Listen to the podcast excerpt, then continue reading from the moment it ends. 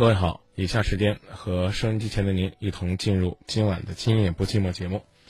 虽然呢今天是周三，但毕竟呢是经过了一个假期的调整之后，第一天开始工作，怎么样？您还习惯吗？有没有我们每年都提，但每年又的的确确让人觉得很郁闷、很压抑的所谓的节后综合症呢？我相信没有啊，我也希望各位都没有。但是也许有的朋友真的会觉得。哎，为什么我还是没有找到一种彻底放松的状态呢？为什么我还是在怀念着怀念着假期里边的那种休闲时光呢？回答给您就是四个字：顺其自然。有这样的想法其实挺正常的，有这样的想法其实其实说明我们恰恰呢是对休闲和放松的生活呢充满了一种期待。我觉得。如果您有兴趣，可以呢提醒自己，让自己呢能够在假日里边更轻松一些，更快乐一些，更更投入一些。当然了，在回归工作的过程当中，也可以稍稍的提醒自己，能够更认真一些，更执着一些。好了，那一同呢在周三的时间进入到我们首先为您传递的玉米值班的有声版。那文字版的内容呢？您可以稍后的时间在“今夜不寂寞”的微博上看到，当然也可以现在点击《河南日报》的官方微博。这个世界上最容易缺失的是男人的责任。男人很多时候希望自己在家里有地位，但是地位不是摆谱摆出来的。更多的时候，男人意识不到自己对一个家有多么重要，这种重要是不可或缺的。可能有的男同胞会问。我辛辛苦苦在外面挣钱，养活一家老小，还想让我说什么责任？老话说，嫁汉嫁汉，穿衣吃饭，所以你为家付出是一种本分。而一个家庭除了物质维系之外，还有精神力量，这种力量就是爱，就是责任心，就是陪伴。记住，哪怕是在外面把钱挣回来，一分都不留，全交给自己的媳妇儿，也别觉得你对这个家就尽到了你应尽的责任。你把钱挣回来，只是满足了家庭起码的物质需求，而作为精神陪伴，同样是男人间的一份责任，一份重要的责任。那天就遇到了一个，自以为能用钱可以补偿，说自己可不可以给从来没有见过面的孩子随点钱，现在结婚加上生孩子能给个几万，这样就让自己找回了作为一个男人的尊严。重点是。以后两不相认，听到这样的要求，觉得很纳闷儿，于是就详细的问了一下，他为什么会有这样的想法。当年离婚的时候，他狠心把两个孩子都留给了自己的妻子，那个时候自己也没有给过孩子一分钱的抚养费，当然，借口是自己那个时候也没钱。现在二十多年过去了，两个孩子跟着妈长大了，他从来都没见过的孩子要结婚了，第一次父亲站出来。赶上了儿子结婚，又加上他觉得自己有钱了，该有所表示，于是一把拿出了一万两千块钱作为给孩子的份子钱。而他带着忐忑的心打电话，甚至预约要当面咨询，最重要的就是问我说：“以后能不能不和孩子来往？”拿出来几万块钱，就觉得自己可以买断亲情，要求对方不再跟自己来往。您老人家就没担心过，您到老了没人养。我原本以为大叔是来找个机会和孩子沟通，希望找回亲情，没想到大哥是自己来自断后路的。作为一家之主，不是白当的，丈夫不但要会在外面挣钱养家、周全社会，更要会在家里挺起保家卫国的责任。都说丈夫的责任是传承后代。殊不知，丈夫的责任首先是要关心照顾自己的妻子，妻子是指妻和孩子。男人有责任感的表现有哪些呢？请对号入座。一，有责任感的男人，家庭是第一位的，父母、妻子。有人说事业第一位，记得事业机会不容易等，家庭时光、孩子成长也不会等着你。提醒，并不是说有钱的男人就是有事业的男人，而是男人的事业心，对工作热爱、适应有激情，并认真对待的男人，对婚姻和家庭也基本有同样的责任心。很难想象一个懒于工作的男人能对家庭和爱情保持持久的热度和永恒的责任心。孝敬父母更会通过真诚的心灵赢得姑娘的芳心。二，有责任的男人会花言巧语，会甜言蜜语，但是不会是空言空语。两种男人非常让家庭郁闷：一是言语的巨人，行动的矮子；另一种是言行木讷，要等女人来向他表白，对他承诺，给他体贴。男人不一定要浪漫，但一定要负责任；不一定要挣大钱，但一定要养家；不一定要事事听父母，但一定要有孝心；不一定要三从四德，但一定要宠老婆；不一定要管孩子，但一定要爱孩子；不一定要大男子主义，但大事发生。一定要拿得了主意，男人们，请记住，爱不是给钱，还包括照顾、体贴、陪伴。欢迎回来，继续我们的《今夜不寂寞》节目。还是呢，先把热线再跟大家播报一下，《今夜不寂寞》的直播热线是四零零六幺幺四九八六。当然呢，郑州的朋友可以拨打零三七幺四个八九五四九四个八八五四九四个八六五四九。在收听节目过程当中，可以随时联络我们的节目。同时呢，也期待在夜色里每一个朋友都能够呢找到和今夜不寂寞一起沟通、互动、交流的方式。因为在夜色里边，我们希望呢有一个声音能够陪伴您，也希望能够呢把这份真诚、这份细腻、这份体贴送给更多的朋友。此刻呢已经是二十二点四十五分，我知道呢可能大家真的就如同我节目开始说的那样，还沉浸在假日的氛围当中。或者呢，还没有习惯坐在收音机前开始守候一如既往的《今夜不寂寞》节目，那没有关系。盼望着各位呢能够慢慢的开始适应，在夜色里又开始听到这个声音，或者熟悉，或者陌生。这个电波呢来自郑州上空的 FM 九十八点六，在你那个城市，也许你需要记住那个崭新的声音，那个全新的频率。但在今后的时间里边，你只要锁定，它会时时的响在你的耳边，跟你说：“嗨，你好吗？”今夜不寂寞，愿意聆听您的心声。十月这几天，如果说大家觉得自己遇到最多的事情，那可能很多朋友会说，旅游啊，各种各样的糟心的、开心的。当然，还有朋友会说，哎，在家里边呢，可能做的最多的事呢，就是不断的去随红包啊，啊，参加各种各样的活动啊，尤其是用用红包的方式去祝福别人幸福的婚礼。甚至也有朋友会说呢。哎呀，看到一对一对身边幸福的朋友走进了幸福的婚姻，自己呢也有些蠢蠢欲动，更希望呢早日能够寻找到自己幸福的另一半。珍惜人生的方式其实有很多，用婚姻的方式为自己的浪漫爱情呢做一个非常重要的注解，的的确确是一件非常幸福的事情。如果说呢你正沉浸在这样看着别人的幸福和甜蜜当中，希望你也能够行动起来，为自己的幸福抓紧时间呢做一个最美的装饰。当然，如果说呢，在情感的过程当中遇到了一些忧愁、烦恼、压抑、困惑，联络我们方式很简单：四零零六幺幺四九八六。在导播呢等待热线的过程当中，我们先来轻松一下，听一首跟唯美爱情相关的歌，歌的名字叫《我们结婚吧》，好不好？如果您恰恰是在前几天刚刚完成了自己幸福的婚礼，那就一起呢再来回味一下您心底的甜蜜和浪漫。如果充满了憧憬，歌声当中也一起勾画一下自己美好的未来。稍后回来，热线号码播报一下：四零零六幺幺四九八六，随时参与节目，保持互动。开始听歌了。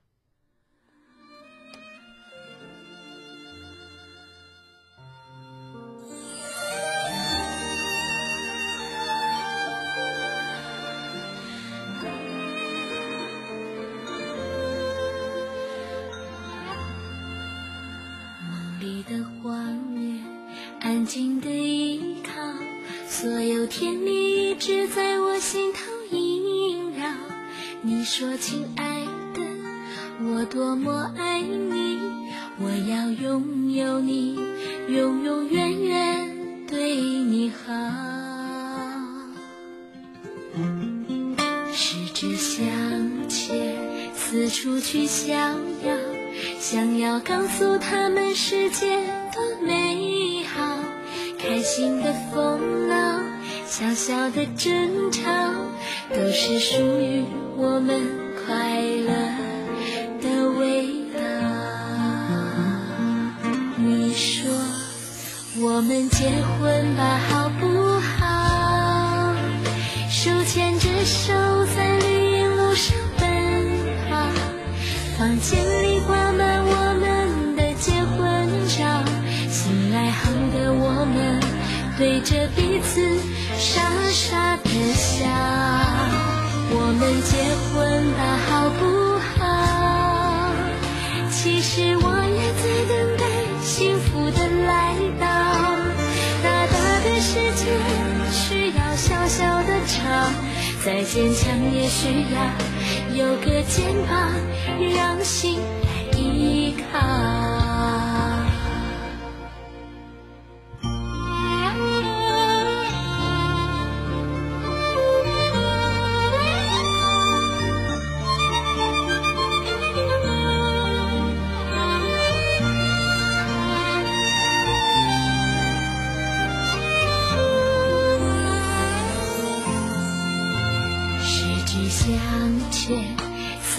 去逍遥，想要告诉他们世界多美好。开心的风闹，小小的争吵，都是属于我们快乐的味道。你说我们结婚吧，好不好？手牵着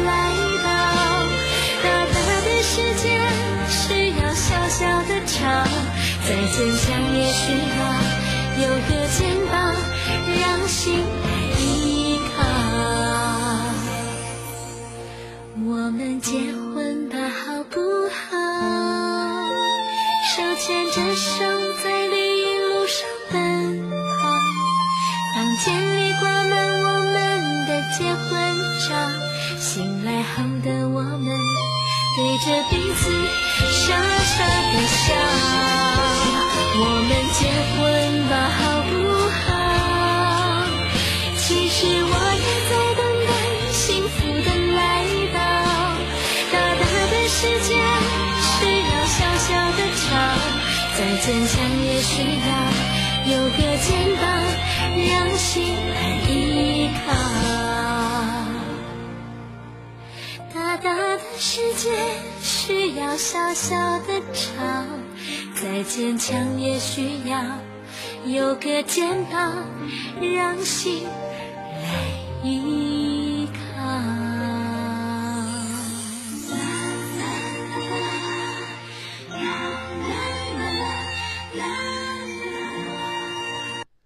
下面时间来接通听众朋友的热线，同时呢也把我们的热线号码再来播报一下：四零零六幺幺四九八六。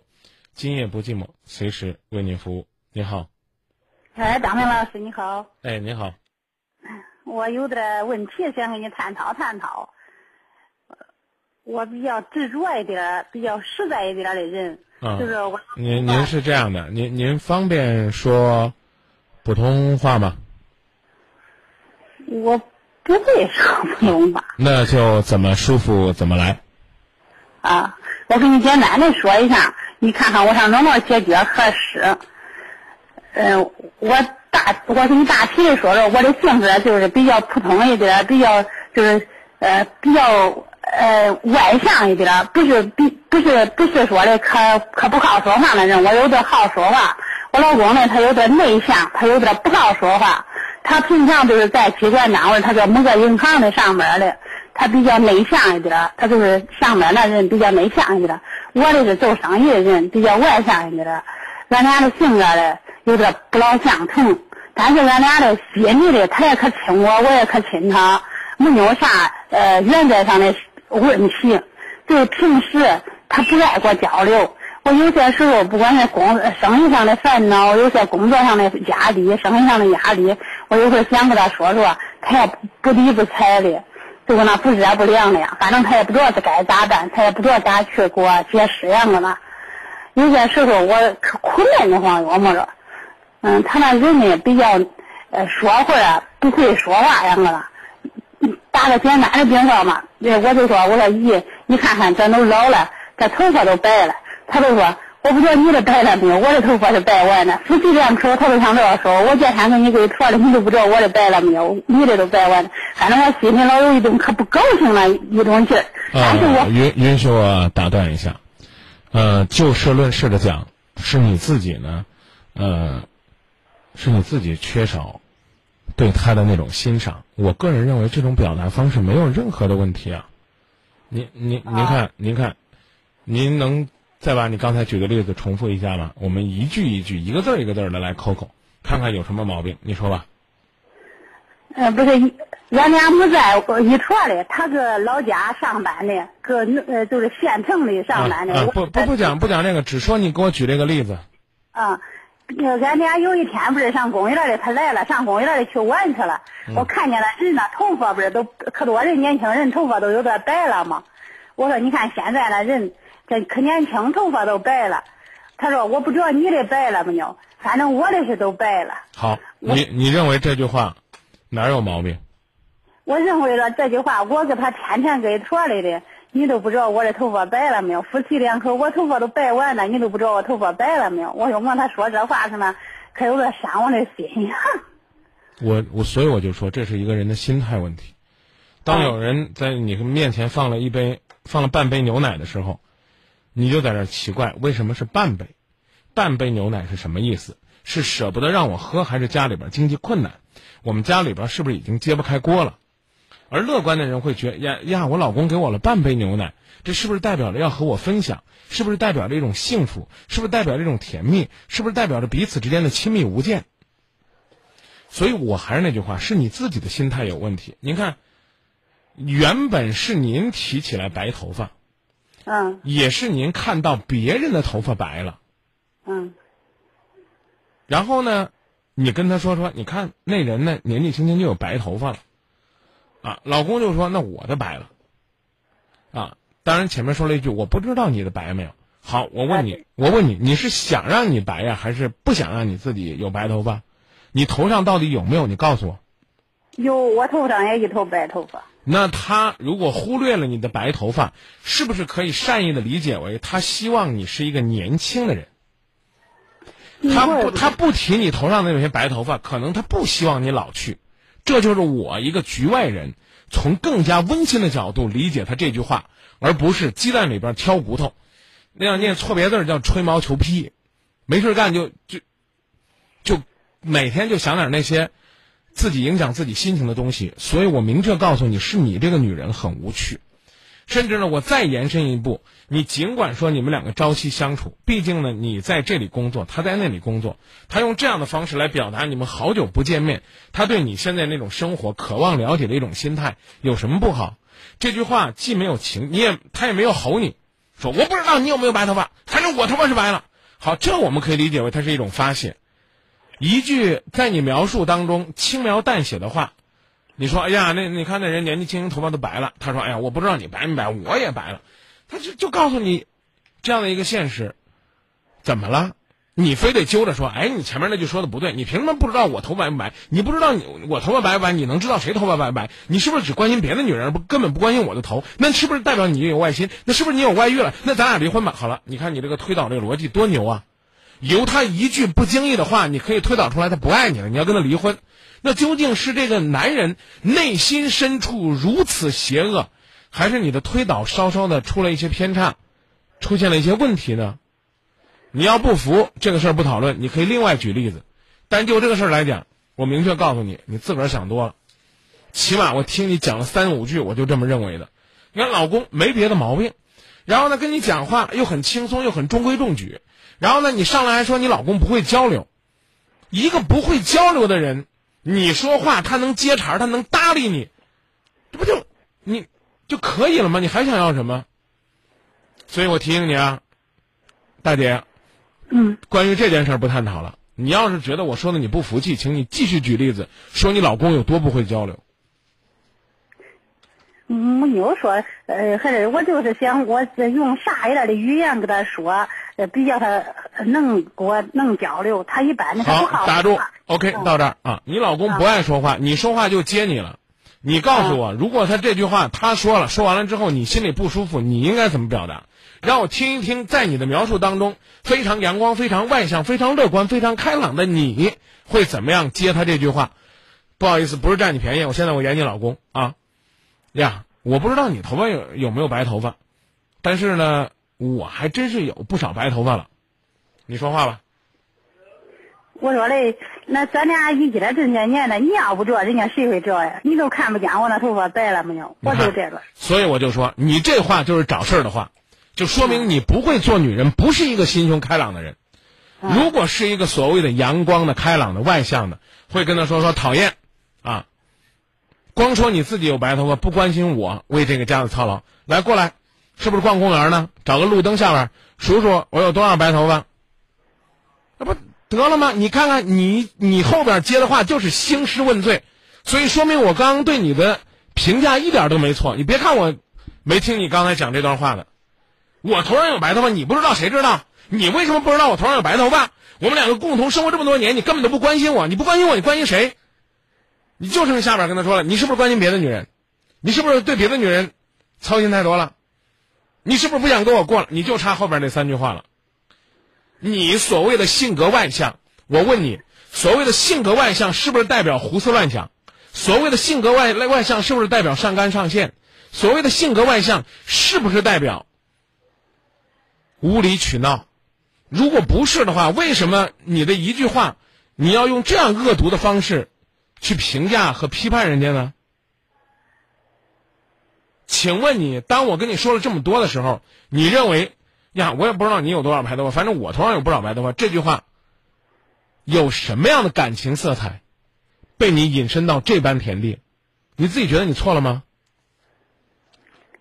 可能我错了。不是可能就是错了，而且上来说呀，因为我性格外向，我可开朗了啊，我这性格那性格，他不会说话，不会交流，谁不会说话？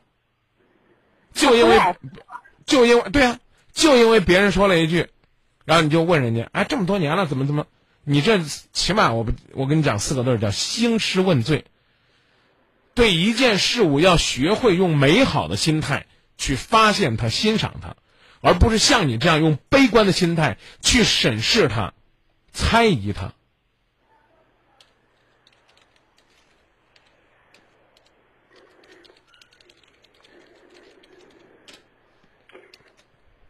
你要不举例，你啊，你说。我就想问问你，以后我要跟他交流的情况下，张明老师，我用啥一点的语言，啥一点的方式，比较他叫他开心一点儿，比较他个他内心的是，可以了，就这就这一句话就够了，啊，嗯嗯这句话呢，表达的是你对他的爱。你说想啊让他如何的能够开心一些？哎，对对对，好，那我们就来理解这句话。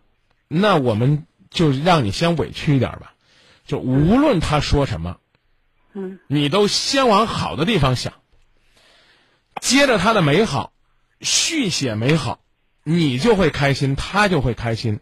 我讲的你听懂了吗？嗯，我我开心，他都会开心，对，是他对我特别好，我说白对他也特别好，说白了，对，说白了就属于是无理取闹、无事生非，何必呢？干嘛要用这样的，要用这样的方式去伤害两个人的感情呢？一点意思也没有。是有些时候我上也过平常我也不好搁家，我也可嗯在这个生意上有点忙，我自己也不好跟他再错了。我怕他搁家也有点孤独，也有点寂寞。我中秋节我经常听你的节目，听你讲的可有道理。中秋节我都想我回去五天，我陪他五天。这过五一人家都放假了，他单位的也不放假，银行也不放假。到底到底是五一啊，还是中秋节啊？中秋节我也回去了，五一我也回去了，嗯呃，十一我又回去了。啊我因为经常听你的节目，我听了，别急，回去了好多天。我问你，这几天里边，你是不是都是这样跟他一聊你就觉得很郁闷，跟他一说恨不得都想摔桌子。嗯，也没有那东西了。回去了，他要看见我回去了，他赶紧买菜，买点好吃的。我回家了，给他走走，啊那也开心。他吃吃饭，他上班去了。要是没事了，搁家看看电视，逛逛公园。我不是想他陪陪他。平常哪一年我都没有时间回去。要是我搁生意上也确实，我要一回去我都得关着门儿。我跟你说，我一天都亏损好几百块钱。啊我就听你的节目，我我们了搁那可启发，伙计们、同事们也劝我说的，是钱挣不但完。但是，哎，别介，但是回去请带着爱回去。我先纠正你一个观点啊，尽管你有可能不是这样的，但是呢，我告诉你，就是你千万不要觉得你回家去，你老公就欠你五百块钱的幸福感。我说这个意思，你懂不懂？我不老懂。就是你一回家，你就要很幸福。如果呢，你没有你期待的幸福，你就觉得老娘我今天亏了，我还不如在那儿多挣五百块钱呢。你回来是因为你觉得家需要你，并不是你老公把你拉回来让你少挣了五百块钱。你的幸福和这五百块钱永远是不能划等号的。我说的您明白了吗？嗯嗯，就是你别你别你别一回来，你心里边都带着找事儿了。说你你得让我高兴，你要不让我高兴，你就等于耽误我五百块钱，没这回事儿啊。嗯，我这我这，因为我一回，去，哎他对不解释了啊，挺好的，一家人啊，团团圆圆的啊。那个你买菜，我做饭，有点那那那黄梅戏里边唱的叫什么？你挑水，我织布，我我我浇园啊，你耕田，我织布，挺好的啊，就保持这样的状态。请记住，你跑那么远回来，又耽误生意，又影响收入，目的是干嘛呢？是回来找幸福的，不是回来找事儿的。嗯谢，谢你，啊，谢谢你，张明老师啊。记住啊我，我以后跟他说话呢，时候应该注意哪一方面？他我我比较我刚已经，嗯、你说，哎你你问完，嗯，他怎么着？他比较他比较就是，你要是哪一句话，比如我跟你说，你不要举例子了啊。啊，他最主要都是生我的气，都是我比较责任心比较强，我都是撇起了没有父亲了，我比较顾俺娘家那一头。他这边他对，是您您上来就讲这个多好啊，兜了这么大圈子啊。原来说您老公嫌您老公觉得您顾娘家多了，没事儿，您挣得多，您只管顾。但我刚才讲了，没事儿少讨论这事儿啊，讨论这事儿就您这脾气，非出事儿不可。嗯，您挺会，您挺会给人，您挺会跟人扣帽子的。就先说到这儿啊，要问这问题，下次重新再问。呃，用这样的方式告诉你，你相当不会说话。起码呢，起起码你是一个，你是一个性格很开朗、很会兜圈子的人。我们整整兜了十分钟了，你才想起来问我呀，我姑娘家多，我老公烦我。给给你个机会重新排队，下次再问。今天就聊到这儿，嗯，好，好吧？好。希望这大姐不是故意的，啊讲了半天说老公这了那了啊，又白头发了。所以我刚讲了，这个世界上一定不缺少美，缺少的是我们发现美的眼睛。这个夫妻之间的交流呢，也许真的不缺少温情，缺少的是那双能够听到温情的耳朵。这其实就是生活。请继续锁定《今夜不寂寞》，这里有美，有温情，有幸福。当然了，也会有朋友们遇到的酸甜苦辣，愿意和大家一起分享。欢迎各位继续回到节目当中，您正在锁定的这个频率是郑州新闻综合广播，正在关注的是《今夜不寂寞》节目，电波里和各位一起交流有关恋爱、婚姻、家庭方面的话题。如果各位正在锁定，记得热线四零零六幺幺四九八六。您好，呃，喂，你好，张明老师，哎，您好，《今夜不寂寞》节目，您讲。我有些有呃，我有些我有些事情需要咨询一下，就是说因为吵别别架紧张啊，深呼吸，慢慢说。哦，好的，嗯，就是说我老公离家出走了，断断续续有一个月了。刚开始就是出去三五天，还要回来换换衣服，但这一次呢，大概有十多天出去都没有回来，给他发短信、打电话，一般情况下都不理，除非我编一些谎话说出什么事情了，他才会理。然后我就是想问一下，怎么样才是他能够回来？问题呢，可能是我这方面比较多一些，因为经济条件一直不是太好，可能我管的比较，管他花钱比较多了，就是比如，嗯，比如有时候他去网吧上上网，或者就是有一次冬天他和朋友吃完聚餐，然后吃完餐之后想去就是泡泡澡，当然他朋友也在旁边说你让他留下吧，我说这个月实在没钱了，你就回来吧，然后他也乖乖的回来了。包包括一些平常，比如我让他陪我逛街，陪我逛个超市呀，逛个菜场啊，我说你帮我拎东西，他说他就不喜欢。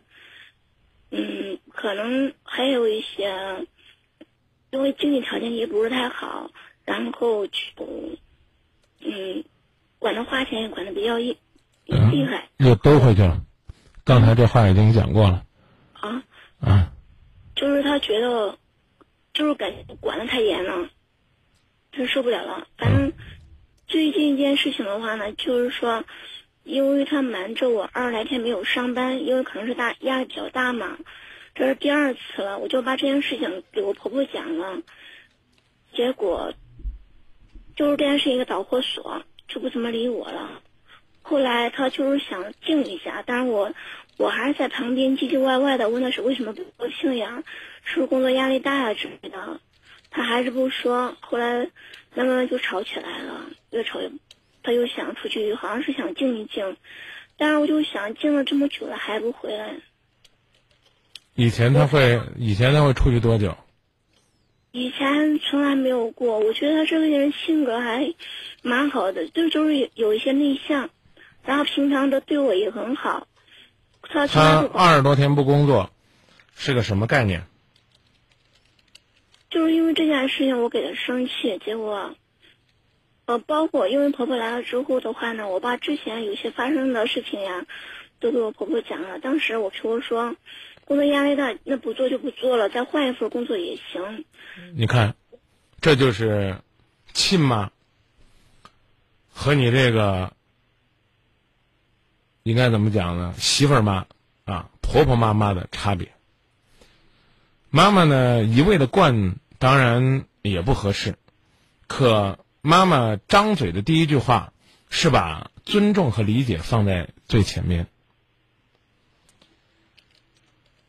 我讲的意思，你明白吗？嗯，明白。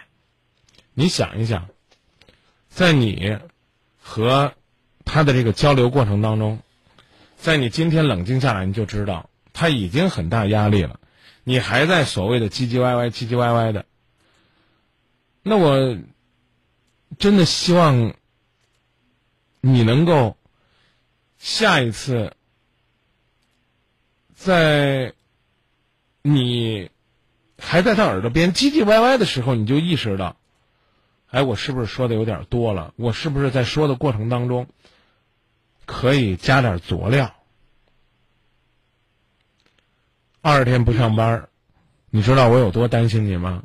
好，下边开始说，这个家不可能让我一个人撑着，在单位里边能有多大的事儿，非得要考虑换一个工作，总是这样频繁的换，对你也不好。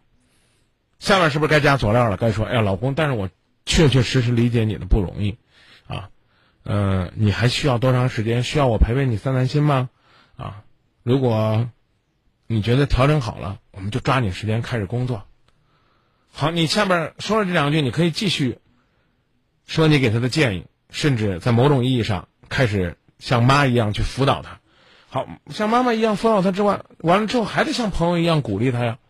这个东西得掺着来的，是不是？你你，我就问你一句话：你老公真的就是一个懒得不想上班的人吗？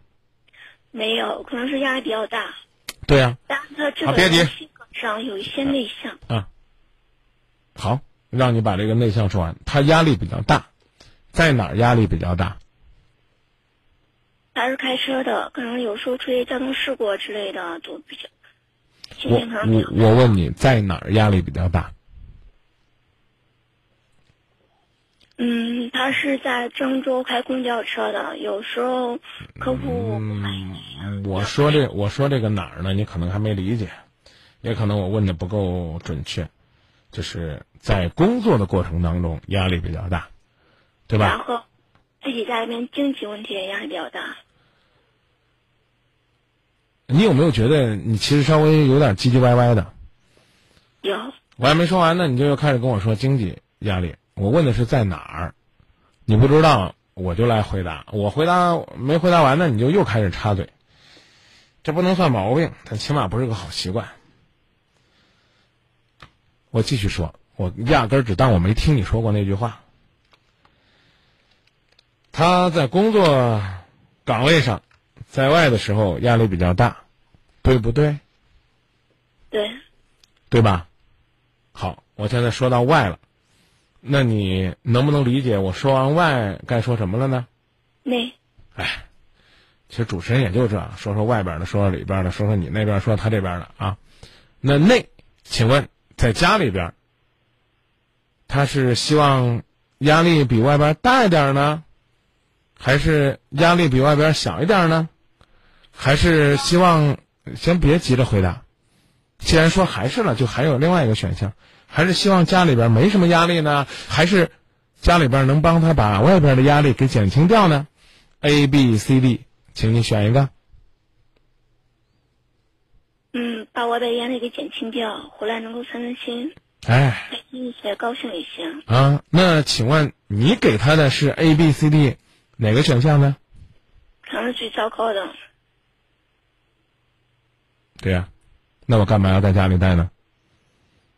给你讲一个笑话。一个男同胞因为工作压力太大，爬上了高楼，站在那个楼顶的尖儿上，随时要跳下去。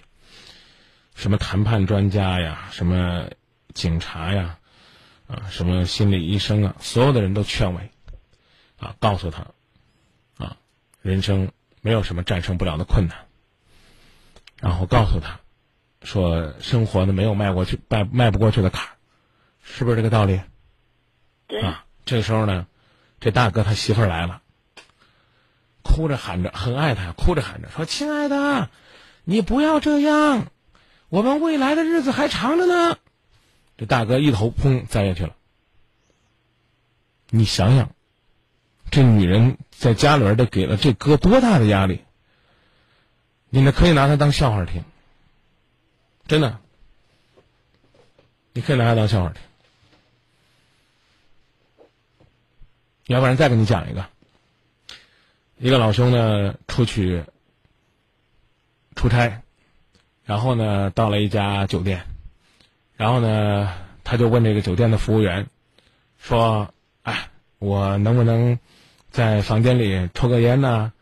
吃个零食啊？”服务员很热情的说：“哎，宾至如归呀、宾至如归啊，您就拿这儿当自个儿家里一样。”这男的说：“那我明白了，那就啥都不让干呗。”啊，你还可以拿他当笑话听，这说明了他在家里边呢，真的找不到可以一个吃着瓜子、抽着烟放松的心情啊。家里边可能给他制定的规则就比较严格。哎呀，那你想一想，在外边是工作的压力，扶着方向盘是车祸的压力，开始往家走路的时候是算着今天自己挣了多少钱，要面对车贷、房贷。还有老婆的脸的压力，回到家里边，就是你所谓的，哎，你刚说自己啊怎么着呢？就反正叨叨叨叨叨叨，你刚用了一个什么词儿？唧唧歪歪。哎，对对对，这这个词儿真的挺好的，不好意思，我还真忘了，你就开始唧唧歪歪的。哎呀，你你老公要不跑，说不定他崩溃了，知道吧？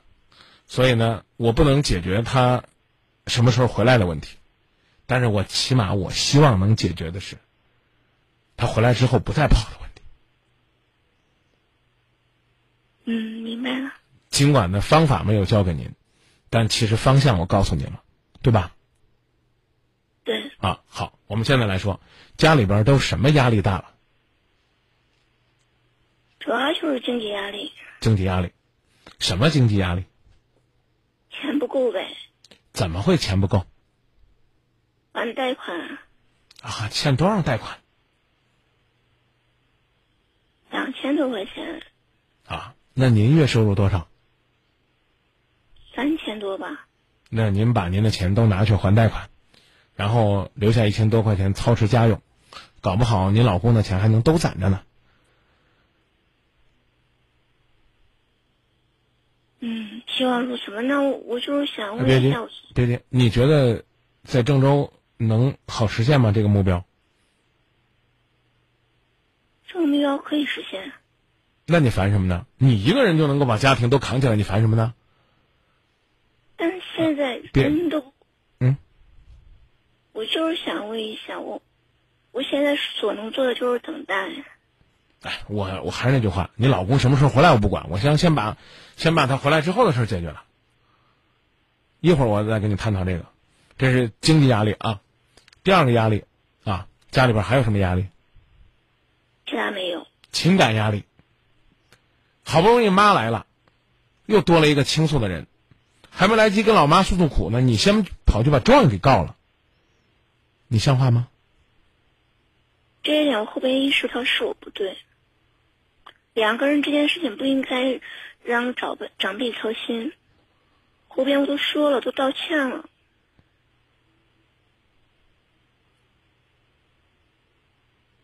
你在墙上楔了一根钉子，楔完了你发现楔错了，你把钉子拔下来，然后跟墙道歉，有用吗？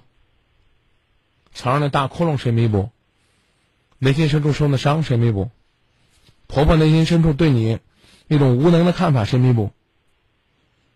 婆婆想了，我教儿子教二十多年、三十年教给你了，到你那儿成这，你还来找我告状，你想退货呢？嗯，那好吧，拜拜。哎，你看，所以我就说这性格有问题。我说过不跟你探讨你老公怎么回来的事了吗？然后呢，当指出你的问题在哪儿了，那就好吧，拜拜。我还真告诉你，你不乐意听，我也不乐意讲的。我也说句不该说的，我我跟你多聊两分钟，一毛钱也不多发。我只是觉得你打电话过来呢，就好像找了一个朋友，我把我能说的、想说的我都讲给你。您这这您您这是什么态度？受了批评之后，觉得没面子了。我还没去找你妈告你状，说你怎么着把你老公给赶走了，找你婆婆告状了，你都受不了了。那你老公呢？你想一想，有一个朋友深更半夜被你打了一个电话，叫过来，说，给我出出主意吧，看看我该怎么办。然后这朋友坐在这儿正陪你聊了，好了好了好了，那就这样吧。虽然我是个陌生人，但假如我是你的朋友，你觉得我心里会怎么想？以后你再给我打电话，我还会随叫随到吗？我也叫到这儿，当然你依然还可以跟我说，张明，我不跟你说了，我坚持我自己跟你再见，可以。你能不能告诉我，你刚才说好了好了，再见吧？您说这话的时候是怎么想的？就是想，感觉还是没有解决办法，就再等等吧，再坚持一下。那你觉得对对面这个一直在这穷叨叨的、唧唧歪歪的人，公平吗？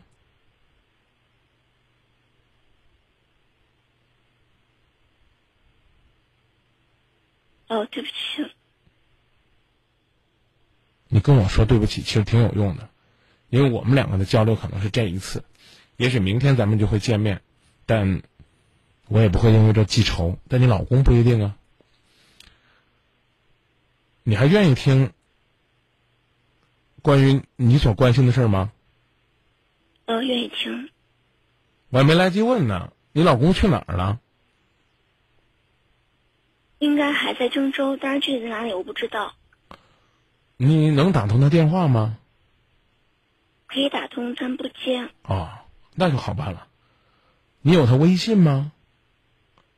他从来不上。那发短信他能看到吗？可以。告诉他你今天打今夜不寂寞了，然后你被那主持人啐了，之后呢说了很多，然后呢你也反省了很多，然后你想的什么东西你都发给他。无论这条短信有多少字儿，发给他会分多少条。用微信的方式就是省钱，然后呢还可以一条发完，然后也可以坐下来去找你婆婆聊聊。婆婆走了吗？走了。啊，那可以打电话给你婆婆，然后呢聊聊你的想法，通过婆婆呢来迂回联络你的老公。让他知道你确实很需要他回来。当然，在这之前，我要提醒你，一定是你自己决定要这么做了，而不是因为我教你才这么做了。需要提醒的第二点是，你真的觉得自己错了吗？你此刻真的需要他，是因为你想他、爱他、牵挂他，还是希望回来把这事儿说清楚呢？如果是后者，我建议你也趁这机会冷静冷静，也别找他。找他干嘛？找回来两个人坐在这儿吵一架，讨论一下你离家出走对不对？啊，当初我说话是过了啊，我我我扣三分，你离家出走扣七分，所以这个事儿还是你错。那就算了，我觉得能把人找回来。还是应该等到过段时间再冷静了，再来聊这个事儿，而不是说叫回来的目的就是讨论一下这事儿到底怪谁。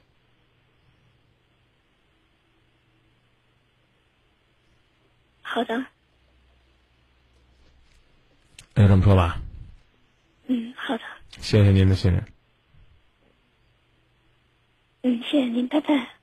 再见。我一直没问，没问这姑娘多大岁数，也没问到她老公啊，她老公到底是什么个年纪？嗯、这个世界上呢，男人有两种，一种是欠抽的男人，一种是欠妈的男人。欠抽的男人呢，啊，欠抽可不是欠打，可能就是那个拉破车的老牛，小鞭抽两鞭，哎，他还能很勤快的往前走，也许日子呢还过得不错。但是呢，欠妈的男人就挺可怕的啊，他处处时时呢都对女人有无尽的依赖，在这样的状态下呢，女人怎么努力，可能也未必能够笼住他的心。但我通过这个热线呢，我觉得女人最可怕的也有这么几种，一种呢就是这种主动要当妈的女人，好像事事呢不给自己的男人上上课，就觉得自己没有尽到一个女人的义务。是有人说过，呃，女人应该是男人的一所学校啊。但是呢，您受得了这个学校没下课的时候，整天都唧唧歪歪的吗？我觉得，哥你你也受不了。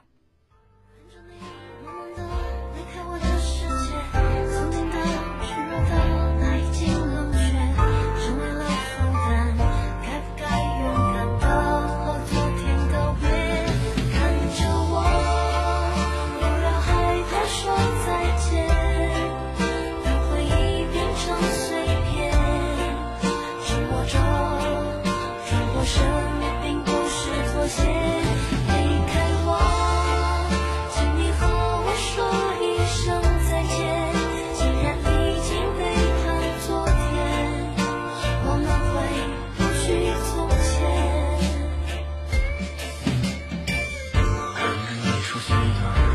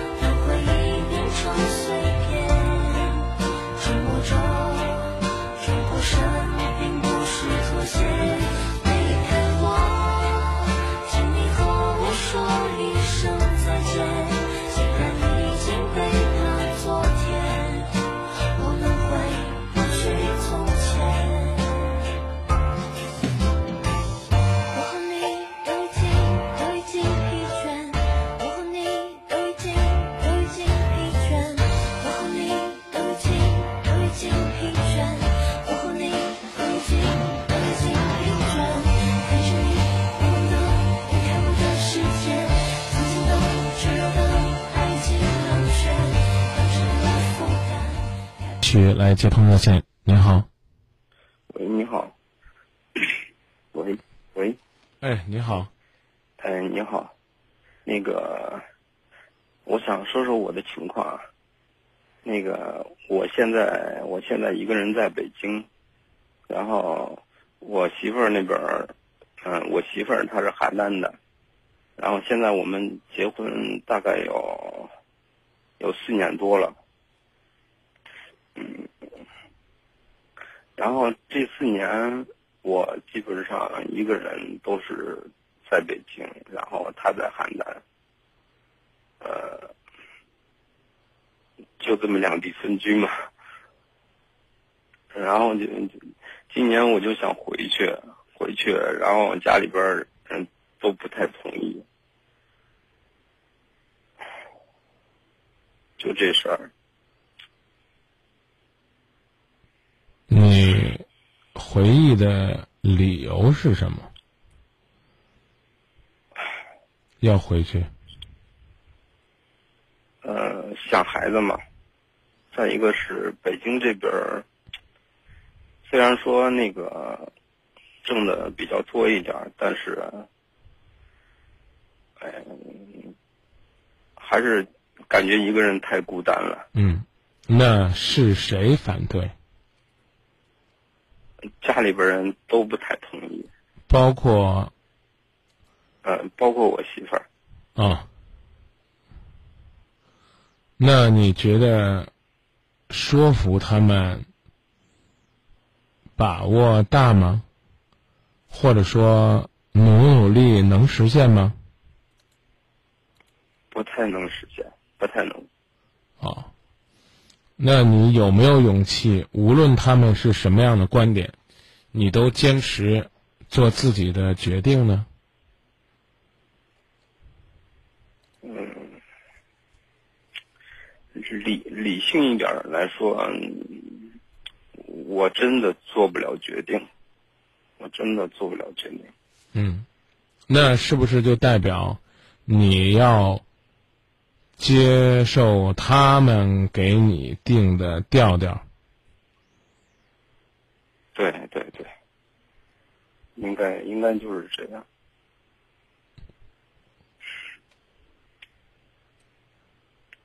那你今天给我打电话，也就是说说委屈而已。你是准备听他们的？哎呀，我我现在挺矛盾的，因为在在这边待的时间挺长了，感觉每天除了上班下班，然后对呀。既然那么累，干嘛不找一个机会，起码跟你爱人好好的沟通一下，然后就坚定的回来就行了呗？何必要硬撑呢？逃离北上广的又不是你一个人，是不是这个道理？你就简单来讲，你你考虑一件事儿啊，兄弟。说服你的家人更痛苦，还是咬着牙继续在北京硬撑着更痛苦？你看我问这问题实在吧？嗯，你就这么一算，你就明白了，哪个更痛，你就选那个痛的轻的。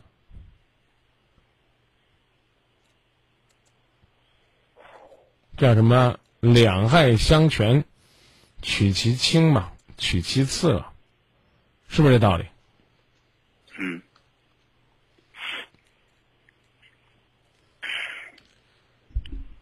实在不行的话呢，我们寻找一下传统。说。我们写封信回去，把自己留下来的想法和要回去的想法都留下来。因为我这个职业吧，因为我。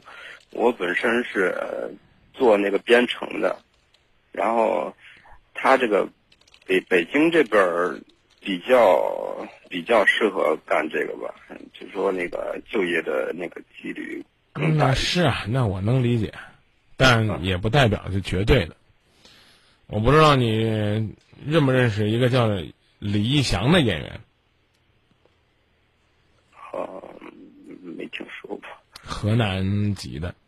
啊很早的时候就跟王宝强一起一起演过《盲井》，啊，嗯、在那个，呃，好像还有一部这叫什么戏里边儿给给孙红雷演那个马仔，啊，挺饿的。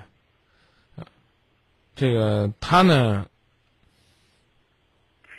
前两年就选择了定居在杭州。嗯，圈里边的人都说，有病吧你？拍电影、拍电视的，不在北京待着，去杭州待着，这不是明显要告别影坛西影的节奏吗？他就觉得住在杭州那城市挺舒服的。要要有自己的想法，并不是说，哎呀，我我为了是这个一定就这样的，啊。然后呢，你现在有了想回去的想法，你比如说可以再继续在北京工作半年、一年，或者今年把年终奖拿了再回去，但是你要为自己找后路啊，嗯，对不对？对，我有工作，但我每个周末都去北京的人才市场，我去看有没有可以外派的工作，有没有收入虽然不高，但是可以在家完成的工作，有没有可能性依靠我的能力，我组一个团队，做一个项目？因为我我不不是很了解你专业啊，你比如说。你现在呢是人家把程序发给你编，那你做的基本上就属于是 IT 农民工吧？啊，差不多吧。好吧，那我希望你做一个 IT 包工头呗。利用这半年的时间，好，你做一个项目，好，我我请一帮人，甚至我把机器啊什么硬件都给他们准备好。那那通俗的讲，在你老家邯郸，在你媳妇儿身边哈，这个你要是租个房子啊，弄间办公室啊，里边搁四五个你的 IT 民工啊，然后你辅导着他们去完成一项工程啊，可能相对而言成本还要比在北京低呢。是不是？你可以每个月到北京去接活，五天十天，但你可以把重心放在你家。当然，我想的是一种理想化的状态，也有可能为了这个你要放弃你现在的专业和梦想，但你一定是要要去努力，嗯要去为这个想法去准备。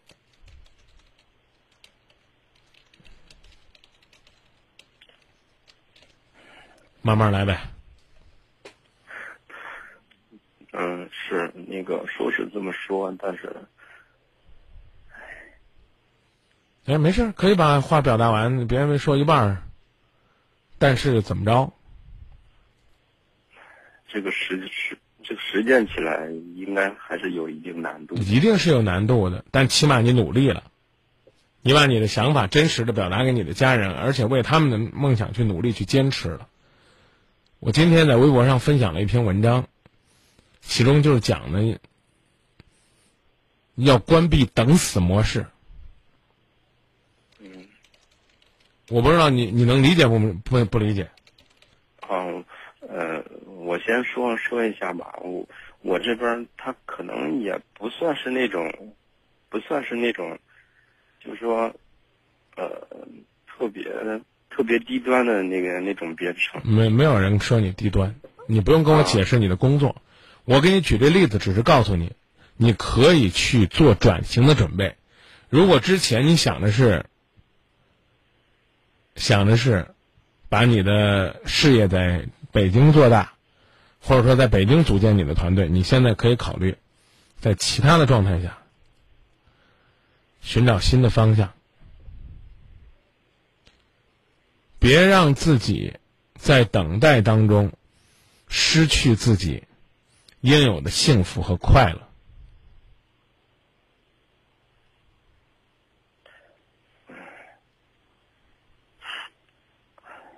越等待，就越没有时间和信心；越没有时间和信心，就越不敢面对挑战。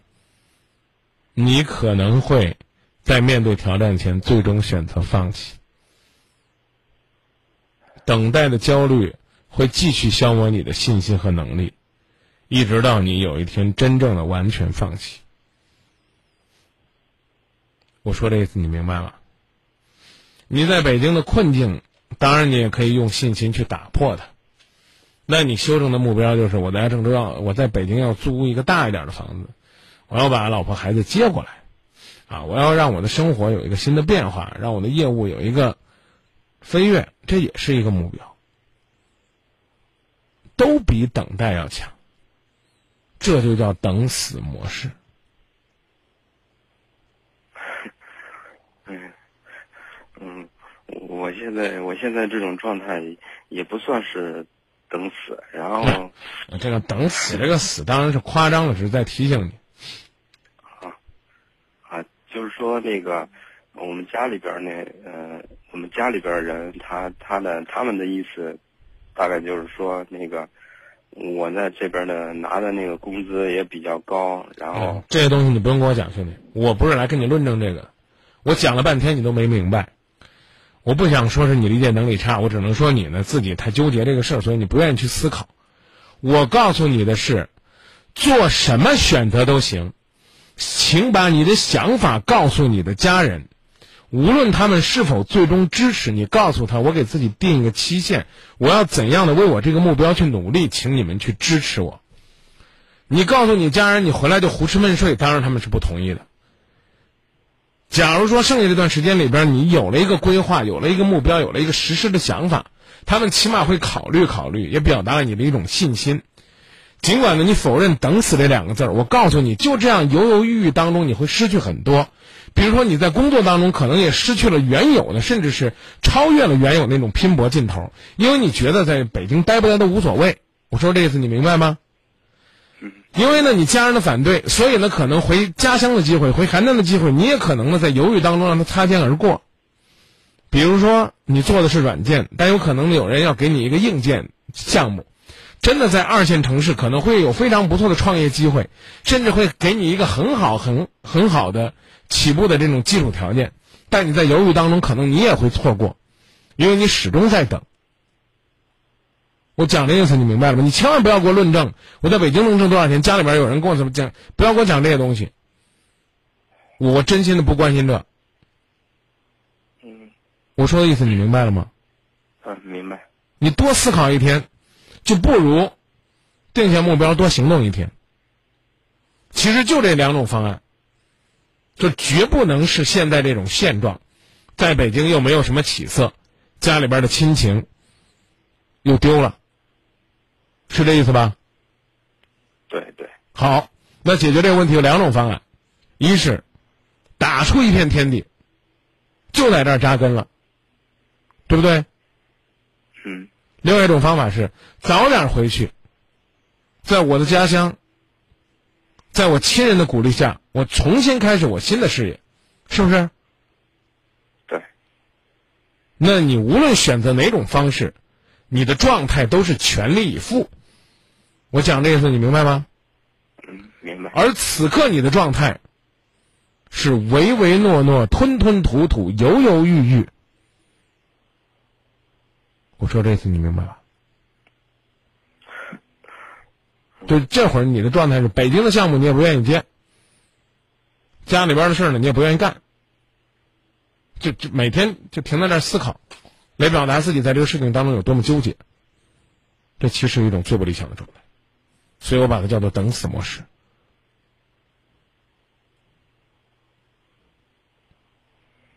我给你举一个例子，一个女孩子想考研究生，结果去年失败了，今年本来还想考，哎，找了一份还不错的工作。这是不是一种叫双趋双避的矛盾冲突？害怕考啊，考不上，浪费时间；不考呢又不安心，纠结半年了。要你，你给他什么建议？嗯你会给他什么建议？嗯其实跟你这种状态一样，挺纠结的，是吧？对，好，我们来考虑一下，每天为了考研会花多少时间学习？我们指的是去年全力以赴的时候，每天大概四个小时学三个月，然后呢，考前呢又突击一下，但遗憾的时候就差三分。那每天在学习这个事情上，这个花了多少时间？我们一会儿算一下。然后呢，每天烦这个事儿，哎，我到底是考啊，我呢还是去工作呀？我考与不考啊？花多少时间？每天都在想，已经六个月了。那你想一想，花时间来郁闷，叫等待成本；花时间去尝试，叫跨越成本。你郁闷的时间，如果每天五个小时，因为上班下班都在想啊，六个月就是九百个小时。而他去年差三分就考过的考研，每天四个小时，三个月。考前呢又突击了一周，就算一天二十个小时，也就是一百四十个小时，加上呢过去每天四小时，三个月，一共就五百个小时。他这半年用来郁闷、等待、思考的时间是九百个小时，也就是说，他的跨越成本。远远的还不到他等待郁闷成本的一半儿所以我告诉你，你觉得亏不亏？累不累？换句话说，有等这点劲头，该做的梦早就实现了，或者说起码距离实现挺近的。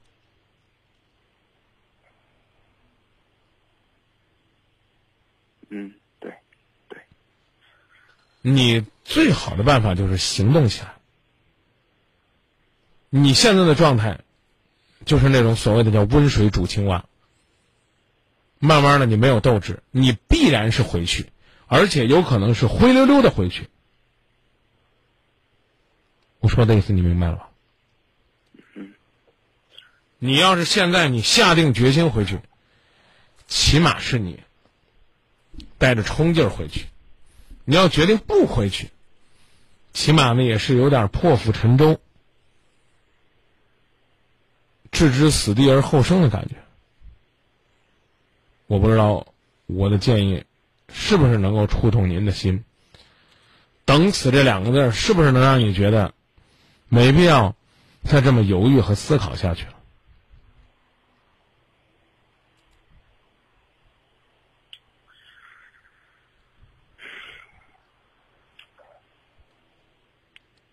还是决定不了是吧？挺难的。我跟你说个办法，我跟你说个办法，啊，时间一年，方法叫扔硬币，你能听懂吗？啊，啊，一年时间，不管回哪儿扔个硬币，扔完是什么就什么。你妈最坚决，让你妈扔，你妈一扔。北京，哦，我回去拼一年，啊，一年之后拼出来样，给你们看看，一定要解决现在这遇到这问题，可以没问题。你妈要一扔回来，那你说你们就让我回来吧，回来我起码有个好心情，我干的不会比北京差的。